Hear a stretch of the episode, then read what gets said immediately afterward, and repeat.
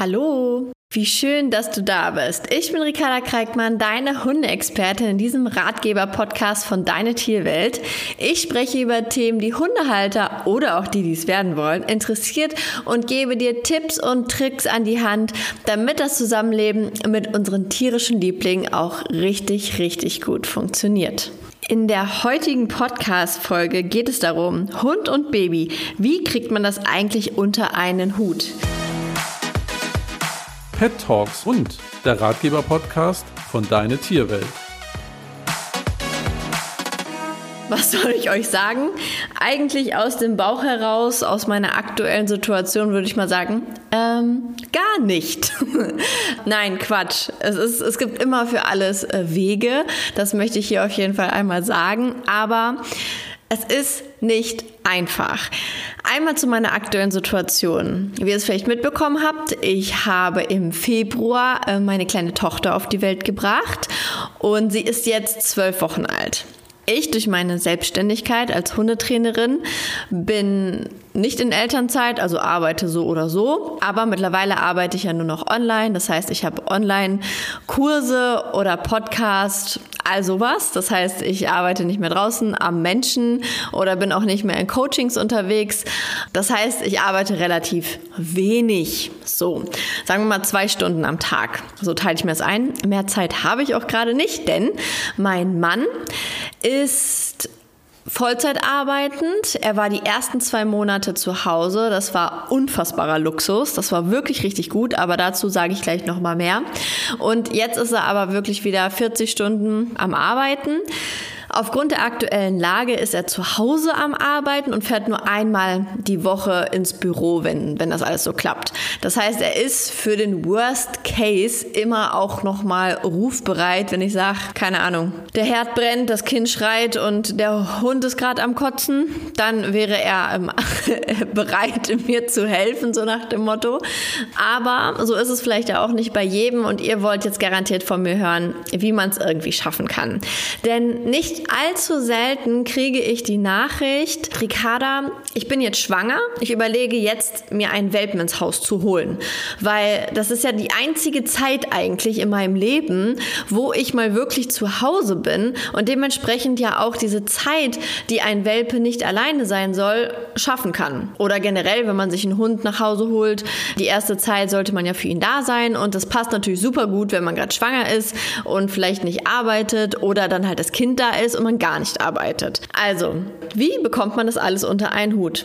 Es ist unfassbar schwierig, denn ich muss auch hier ganz ehrlich sagen, und ihr wisst, ich bin immer ein Mensch der absolut ehrlichsten Worte. Ich bin ein sehr positiv denkender Mensch. Ich bin ein Mensch, der wirklich immer sagt, hey, wir können alles schaffen und man muss nur fest dran glauben. Ja, aber auch diesen Punkt namens Baby habe ich unterschätzt. Ich hätte niemals gedacht, also wahrscheinlich habe ich es mir schon gedacht, aber ich wollte es niemals wahrhaben, dass ein Kind wirklich so unfassbar viel Aufmerksamkeit und Zeit braucht und gleichzeitig natürlich aber auch so krass unberechenbar ist. Ähm, man denkt vielleicht, wenn man noch kein Kind hat, ach ja, die schlafen ja dann, dann legt man so einen Kinderwagen dann fährt man halt los und dann kann man ja den Hund mitnehmen ähm, oder man tut das Kind in die Trage und dann trägt man das halt. Ja, das habe ich mir genauso gedacht, dass ich das Kind dann in die Trage tue und loslaufe. Hat auch oder funktioniert auch richtig, richtig gut. Was ich aber absolut nicht ähm, bedacht habe, betrifft zum Glück nicht mich, aber andere, wo zum Beispiel das Kind nicht Auto fahren will, kann. Mein Kind tut es, aber was ist, wenn dein Kind es nicht tun würde? Das heißt, du könntest zum Beispiel mit deinem Hund nirgendwo hinfahren. So. Das wäre dann schon mal ungünstig, wenn du nicht gerade einen großen Garten zu Hause hast oder nicht gerade einen Wald, einen Park oder ein Feld bei dir in der Nähe oder irgendwas Grünes, wo dein Hund sich lösen kann. Das heißt, das wäre schon mal super, super ungünstig. Und dann ist es natürlich auch so, für mal, wenn man als das erste Mal Mama ist, ist das auch eine, ja, eine kleine Herausforderung mit seinem Baby und mit Hund alleine, weil der Mann halt arbeiten ist, Auto zu fahren. Da musste ich mich auch Stück für Stück rantasten und am Anfang gab es auch viel Geschrei und niemand keine Mutter, da könnt ihr mir erzählen, was ihr wollt, fährt richtig vollends entspannend Auto, wenn das Kind neben einem brüllt. Also das ist dann auch nochmal so eine kleine Herausforderung. Wenn es einzig und alleine, ich bin jetzt gerade beim Thema Spaziergang, wenn es darum geht, so, dass man das gar nicht mehr so unbedingt hinkriegt, dass man mit dem Hund irgendwo hinfahren kann. Ich habe nie die Menschen verstanden, die gesagt haben, ich kaufe mir erst einen Hund, wenn ich einen Garten habe oder Haus mit Garten. Aber da habe ich immer gesagt, das ist doch bescheuert. Man kann doch überall hinfahren und ins Grüne. Das kann man sogar in Berlin Mitte, kann man es nach draußen in die grüne Landschaft schaffen. Jetzt weiß ich, warum die Menschen das gesagt haben. Weil, wenn dein Kind gerade eben eingeschlafen ist und du denkst, ach ja, in einer Stunde ist es ja dann wach und dann kann man ja schön spazieren gehen. Ja, theoretisch denkt man das, aber dann auch wieder nicht jedes Kind möchte in einem Kinderwagen liegen, wenn es gerade wach ist. Oder aber die andere Variante, wer sagt dir, dass dein Kind in einer Stunde wieder wach ist? Den Fall hatte ich nämlich auch schon, dass ähm, die kleine Maus gegen 8 Uhr eingeschlafen ist morgens und ich dachte mir, okay, dann kann ich ja voll entspannt mit den beiden um 10 Uhr spazieren gehen, dann ist sie ja längst wieder wach. Pustekuchen, an diesem Tag hat sie bis 12 Uhr geschlafen. Das heißt, mein Hund ist von acht oder die Nacht, das letzte Mal war er um 22 Uhr abends draußen und dann wäre er theoretisch nicht bis 12 Uhr rausgekommen. Und das ist für mich, für mein Gewissen einfach viel zu lang. Und ja, was ich gemacht habe, kann ich euch mal sagen, weil ich gehöre nicht zu den Menschen, die einen Garten mit Wiese haben. Wir haben zwar so ein bisschen Garten, aber das ist keine Wiese, sind nur Beete, wo Ike jetzt hinmachen würde. Das heißt also, ich habe mit meinem Laptop eine Zoom-Konferenz, das ist so ein Online-Web-Ding, wo man quasi eine Konferenz haben kann, habe dieses geöffnet, habe dann quasi die Kamera auf mein Baby zeigen lassen in ihrer Federwiege, habe mich dann mit meinem Handy da auch eingewählt und bin dann hinters Haus durchs Türchen hinten raus in den Park gegangen. Ähm, also ich sag mal, wenn sie geschrien hätte, wäre ich innerhalb von 30, 40 Sekunden wieder zurück gewesen, wenn ich richtig schnell gerannt wäre. So, also war nicht so schlimm. Aber das das war die einzige Möglichkeit, dass Ike pinkeln konnte. Weil ich wollte sie jetzt auch nicht wecken. Natürlich kann man das Kind auch wecken, aber wir haben jetzt hier noch nicht die Jahreszeit, dass man mal eben das Kind auf den Arm nimmt. Ich müsste sie dann schon warm einziehen, um sie dann mit rauszunehmen. Und ein Kind, was im vollkommen Tiefschlaf ist, naja, weck das mal. Also erstmal geht es gegen meine Natur, ein schlafendes Kind zu wecken. Ich denke mir immer, wenn ein Kind schläft, braucht es den Schlaf, dann wecke ich es nicht, nur weil ein menschlicher Termin ansteht. Ähm, Dementsprechend ist das auch so ein Ding, wo ich mir denke, nee, fühlt sich nicht gut an.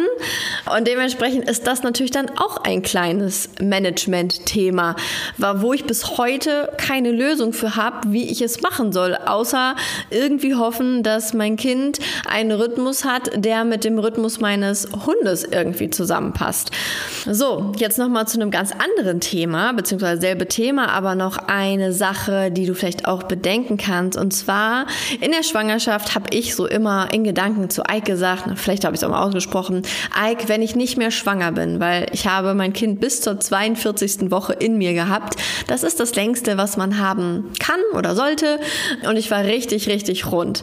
Und ich bin zwar echt noch mit Ike gelaufen, aber es war unfassbar anstrengend. Es war unfassbar anstrengend und ich konnte einfach die Runden, die ich früher mit ihm gelaufen bin, einfach nicht mehr laufen. Und ich habe immer zu ihm gesagt, Ike, wenn das Baby erstmal da ist, dann habe ich wieder Zeit für dich. Dann gehen wir spazieren. Dann passt der Papa aufs Baby auf und wir gehen spazieren.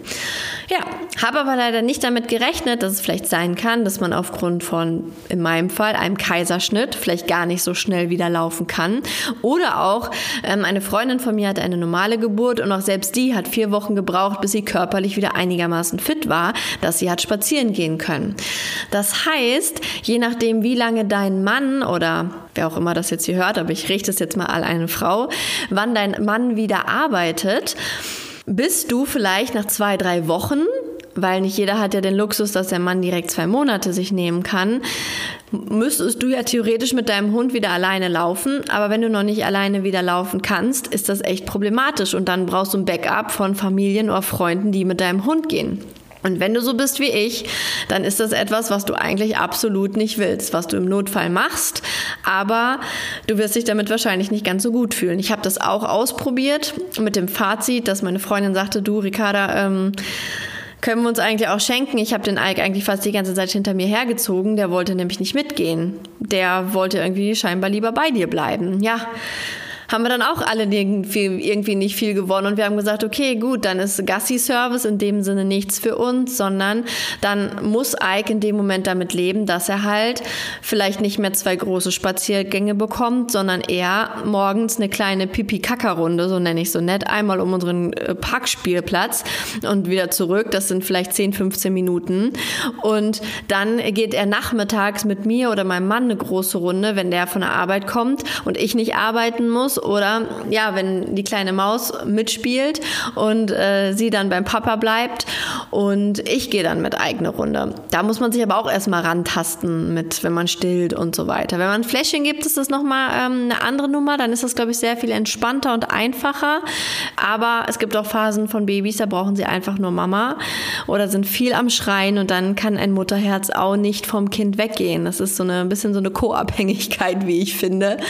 Und das sind halt so die Dinge, die man auf jeden Fall beachten muss. Und jetzt denkst du dir, ja, Ricarda, toll, danke, das äh, hört sich jetzt nicht so schön an und irgendwie nicht so nach dem Motto, das kriegt man alles unter einen Hut. Ich habe bis heute tagtäglich ein schlechtes Gewissen gegenüber Ike, weil meine eigenen Ansprüche an ein Leben für einen Hund einfach absolut andere sind, als sie es aktuell für Ike sind.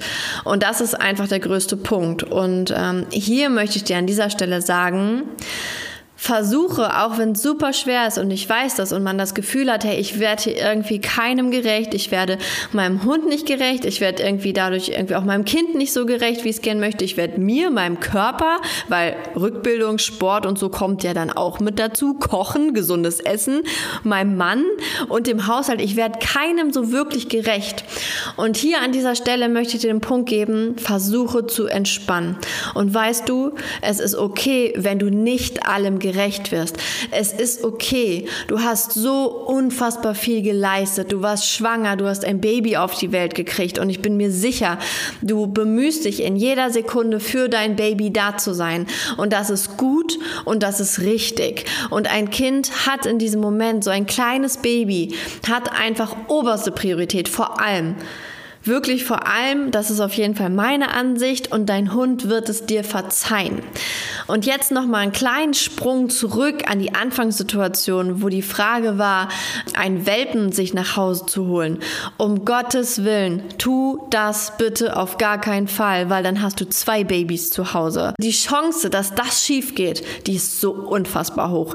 Ich glaube, ich selber, und das sage ich hier als Hundemensch, als Hundemama, als, als Mama von einem Kind und als Hundetrainerin, würde mir, wenn Ike nicht mehr wäre, würde ich mir frühestens dann einen Welpen wieder zu, also anschaffen, wenn mein Kind oder meine Kinder beide im Kindergarten sind oder Kindergarten und Schule sind. Aber niemals, wenn das Kind noch zu Hause ist, weil das geht nicht gut. Man kann nicht beiden gerecht werden. Und ich finde immer, man muss auf jeden Fall einem Kind gerecht werden.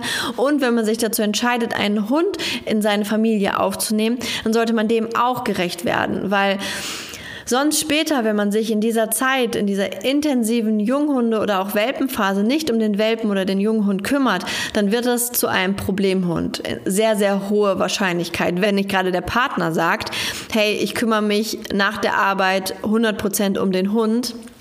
Hier nochmal in Klammern gesetzt. Aber vielleicht möchtest du, wenn dein Mann nach Hause kommt, Zeit für dich haben oder ja, und willst ja nicht, dass der Mann mit dem Hund losgeht und du hast weiterhin das Kind. Das ist halt auch nochmal so ein Punkt.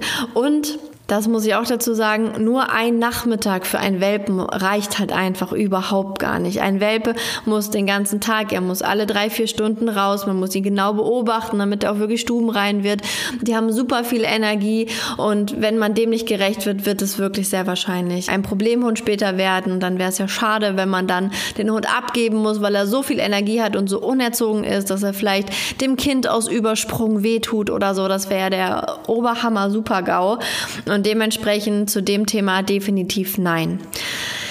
Ja, ich würde mal sagen, das war jetzt vielleicht keine Podcast-Folge in dem Sinne, wo du sagst, boah, die hat mir richtig, richtig gut geholfen im Sinne von, ähm, ich habe jetzt hier Tipps bekommen, sondern mein einziger Tipp ist wirklich, versuch entspannt zu bleiben, versuch dein Möglichstes zu tun, fütter deinen Hund und geh zumindest die beiden kleinen Runden irgendwie mit ihm, dass er sich lösen kann und gucke, dass jede Minute, die du nicht für dich oder dein Kind brauchst, dass die dann wirklich auch dein Hund bekommt. Vielleicht noch bevor du die Wäsche wäscht oder den, die Küchenmaschine einräumst. Aber da muss auch jeder selbst seine Prioritäten setzen. Das muss jeder für sich selbst bestimmen. Ich muss sagen, an der Stelle, Ike ist jetzt neun Jahre alt geworden. Mich trifft es hier noch sehr, sehr leicht. Ike ist kein Hund, der jetzt groß was von mir verlangt, der jetzt gerade in der Junghundephase ist, der bespaßt und bespielt werden muss, der ausgelastet werden muss. Das ist er nicht. Jedoch sage ich hier auch, dass dadurch, dass er definitiv zu kurz kommt, merke ich auch, er geht, wenn er abgeleint ist, würde er öfter mal jagen gehen, wenn ich nicht aufpasse. Er ist sehr viel unruhiger, wenn zum Beispiel der Postbote kommt. Das hat ihn früher gar nicht interessiert. Das hat ihn auch null interessiert, wenn Menschen an unserem Zaun vorbeigegangen sind. Das, das, das schlägt er jetzt an. Das heißt, er sucht gerade sich selber Jobs, wo er seine Energie rauslassen kann. Früher ist er mir nie so viel hinterhergelaufen. Jetzt ist sein, sein Sport, sein Spaziergang gefühlt, mit mir zum Wickeltisch in die nächste Etage zu laufen und wieder runter. Also es ist für mich, da blutet mir das Herz. Ich muss es ganz ehrlich sagen. Aber ich kann es aktuell einfach leider Gottes nicht ändern, denn ich gehöre auch leider zu den Frauen, die unfassbare Rückenschmerzen haben. Das heißt, was ich anfangs sagte mit dem Spaziergang, hey, dann schnalle ich mir mein Kind vorne in die Trage und laufe dann los, habe ich die ersten Wochen, also die ersten Wochen nach ich glaube, da war die kleine Maus so acht Wochen. Dann ging das so, dass ich auch wirklich belastbar war. Das ging zwei Wochen dann gut. Dann bin ich jeden Morgen losgefahren, bin dann fünf Kilometer in der Trage gelaufen. Jetzt habe ich höllische Rückenschmerzen, kann sie kaum noch heben. Sie wiegt natürlich auch, sie wird ja nicht leichter. Ja, und dementsprechend funktioniert das auch nicht ganz so gut.